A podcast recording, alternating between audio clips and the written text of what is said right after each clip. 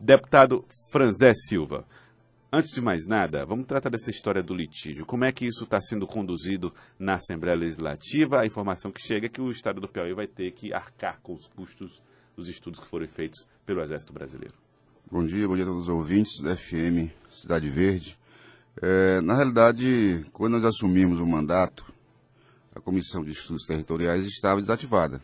Na realidade, ainda está. Nós estamos, aprovamos uma lei é, para que fosse reativada e indicamos os nomes ao governador para ele poder referendar. O meu nome como presidente e o nome do deputado Bessa Filho como vice-presidente.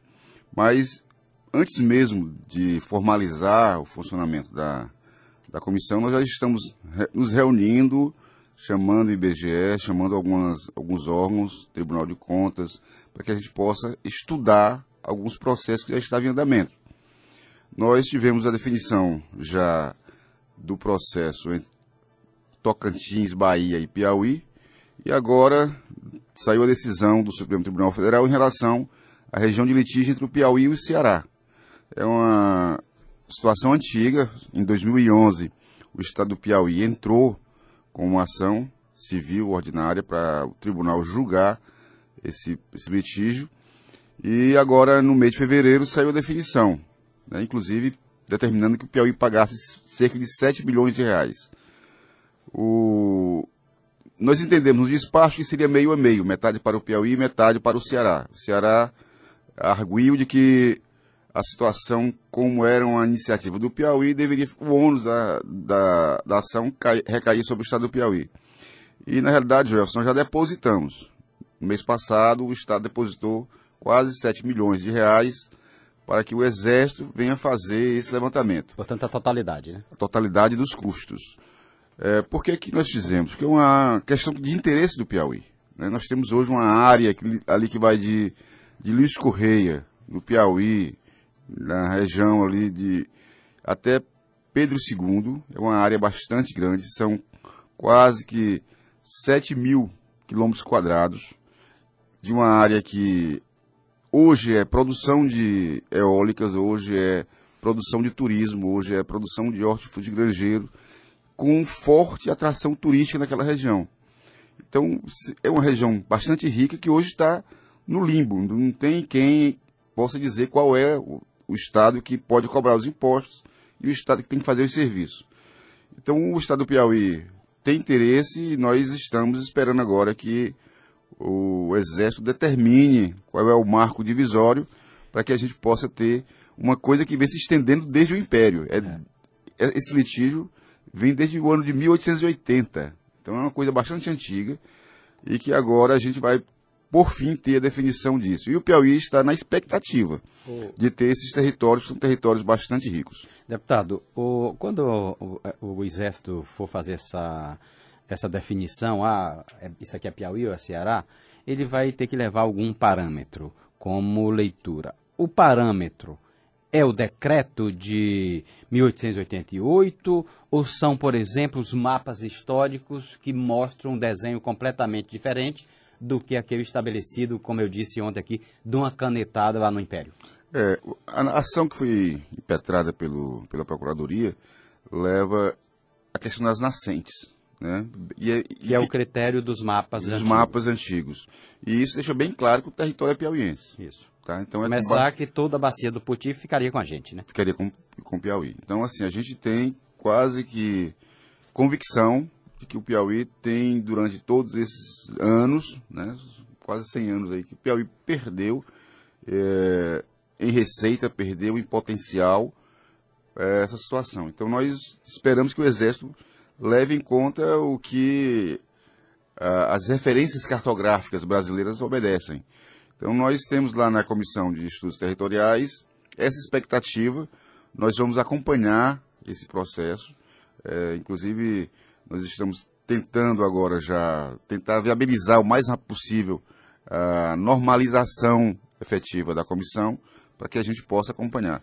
Essa comissão, desculpa, Pedro Luiz, essa comissão a gente tinha, é, ao assumir, um trabalho realizado ali pelo deputado Francisco Shoa, Antônio Shoa, depois veio o deputado Antônio Félix, e quando a gente viu, Joel, aquilo parado, disse, não, podemos deixar essa comissão de tamanha importância para a economia do Piauí sem uma, uma ação.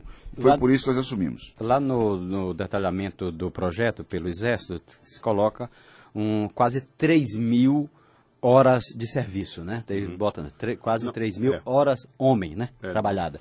Isso, isso quer dizer o quê? 2.900 é, alguma coisa. É, então, isso quer dizer o quê? Em quanto tempo a gente deve ter uma definição com a expectativa de conclusão desse trabalho pelo Exército? É, nós vamos, inclusive, fazer esse diálogo com o Exército, Fenelon. Nós vamos tentar marcar uma, uma visita ao Exército para entender a dinâmica é, desse trabalho.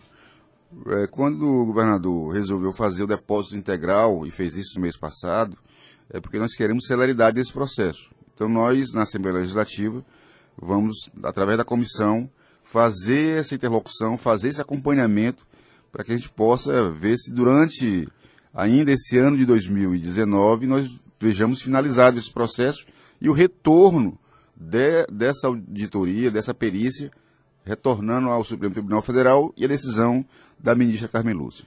É, deputado Franzé Silva, também é função da comissão analisar litígios entre municípios piauienses, e há muitos ainda. É, existe é, expectativas de discussões nessa área, nessa linha também? Você já tomou pé desses debates que estão acontecendo? Já, nós recebemos na semana retrasada o, uma equipe do IBGE Nacional, né, inclusive colocando alguns processos que já estão em, andamento lá no, no, IBGE, algumas, algumas análises que tinham em relação a litígios é, entre municípios.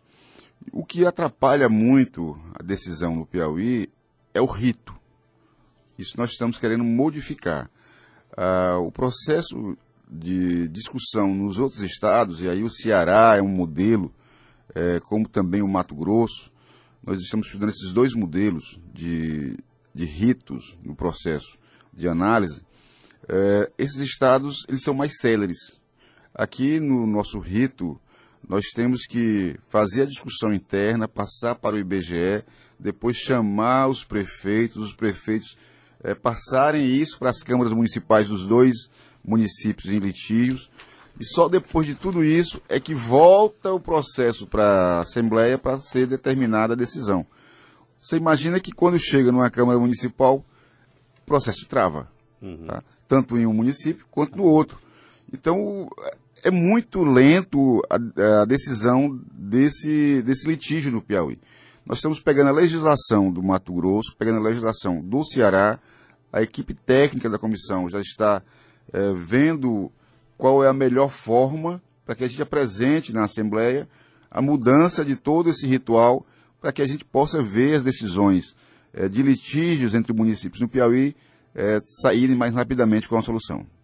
A gente tem aí, como o Joelso falou no início, o senhor também preocupado com a questão orçamentária, né?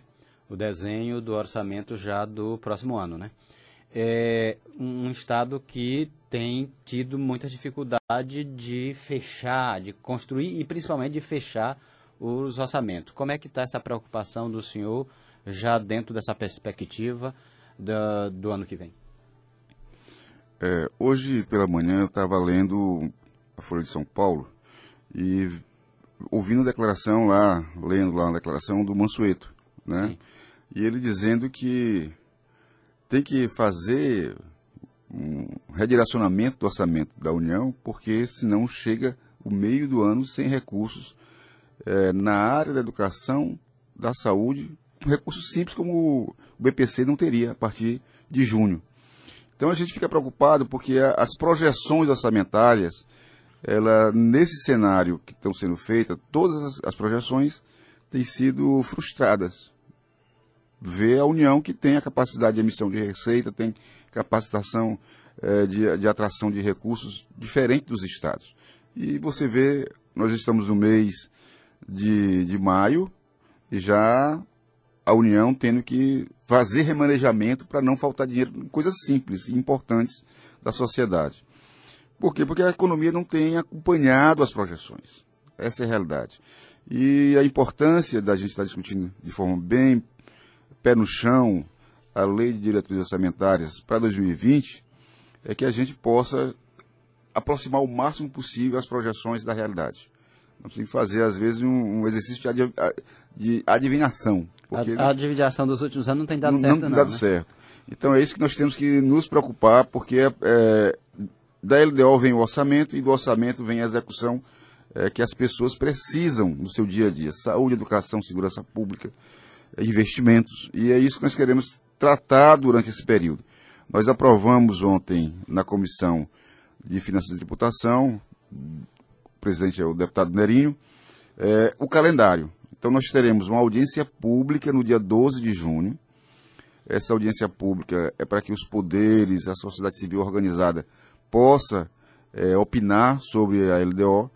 Marcamos o período de emendas indo até o dia 19 de junho e o relatório final no dia 26 de junho. O limite de votação é, É, até... da- é o recesso. Recesso, exatamente. Portanto, se, Só se não votar, recesso se votar, se é LDO.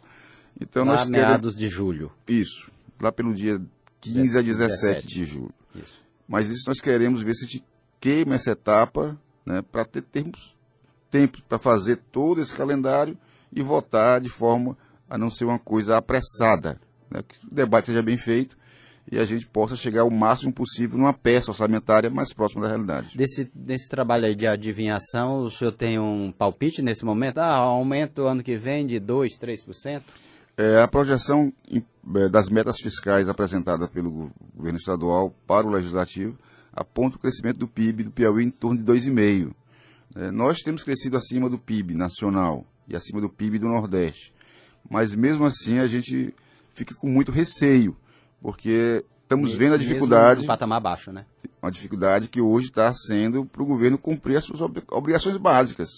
né? Hoje nós temos aí a situação de hospitais, de escolas, situação da segurança pública, com muita dificuldade, porque o crescimento econômico não tem acompanhado as projeções. Quando não acompanha, cai as receitas, caindo as receitas, tem que haver corte de qualidade de serviço. Dentro dessa projeção, o senhor está contando aí com a possibilidade de novos empréstimos que está sendo discutida dentro do governo? Na realidade, se esses empréstimos não saírem, dificilmente esse, essa projeção do PIB De do 2,5, Piauí nem essa, né? Nem, nem entra, porque a gente sabe que o que nós temos feito com os empréstimos é exatamente a economia girar. Então nós tivemos aí durante os anos anteriores o Piauí com capacidade de, de endividamento e pagamento e conseguindo empréstimos que nenhum estado conseguiu. Rio de Janeiro teve empréstimo com a aval da União naquele emergencial e era para custeio. Nós conseguimos empréstimo para investimentos.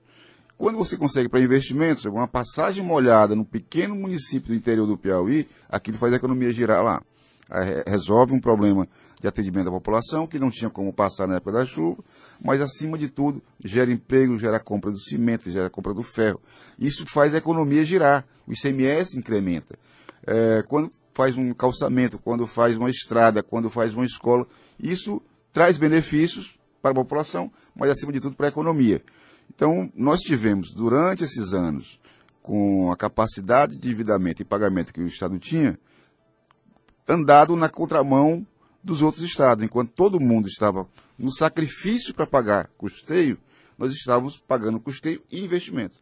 Se esses empréstimos não saem, é, fica difícil. Não só para o Piauí, são 12 estados, mais 12 estados que estão na mesma linha de ação que nós fizemos no passado. E o governo federal tem manifestado interesse para fazer esses estados é, fazer a economia é, acontecer com crescimento, porque senão acaba complicando as contas nacionais. Pode ter empréstimo com banco privado?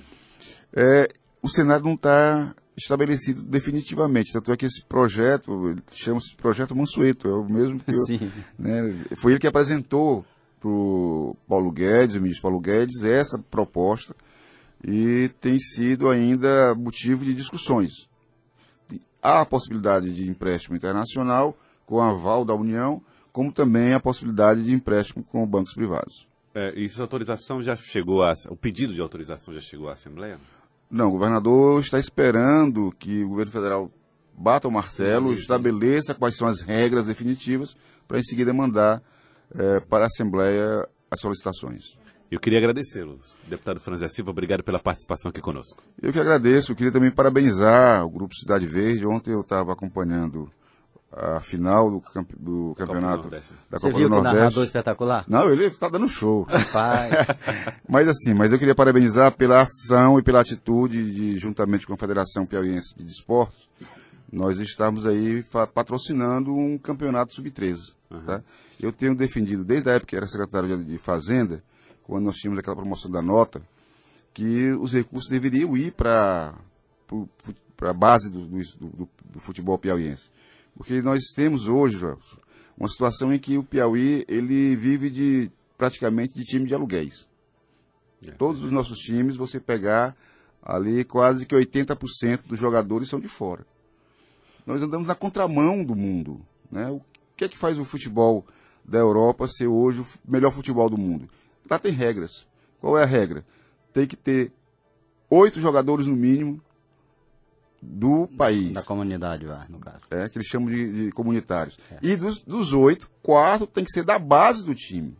tá? Então, assim, isso é importante porque cria ali uma sustentabilidade para o futebol e o futebol vai evoluindo. É impossível que a gente possa ver no Piauí tantos meninos saindo nas peneiras para os outros estados, né, quando poderiam estar aqui gerando emprego e renda. Porque quando esses meninos se valorizam, eles vão depois para fora, mas fica a, a parte do, do clube aqui investindo em novos jogadores. Então nós estamos discutindo isso também lá na Assembleia. Tenho conversado com alguns cronistas esportivos. Vou convidar mais um, um que está se despontando aqui né, no mercado, É, para ouvir opiniões. Olha, sabe tudo disso. Mas a ideia é que a gente apresente uma lei com, a- com as cláusulas né, de limite de jogadores de fora do estado do Piauí. Para que a gente possa ver a base do nosso futebol crescendo e o futebol do Piauí voltando a ter um patamar eh, de destaque a nível nacional. Queria agradecer mais uma vez, Franzé Silva, obrigado pela participação aqui conosco. Eu que agradeço. Um grande abraço a todos. 8 horas em ponto. Acorda Piauí.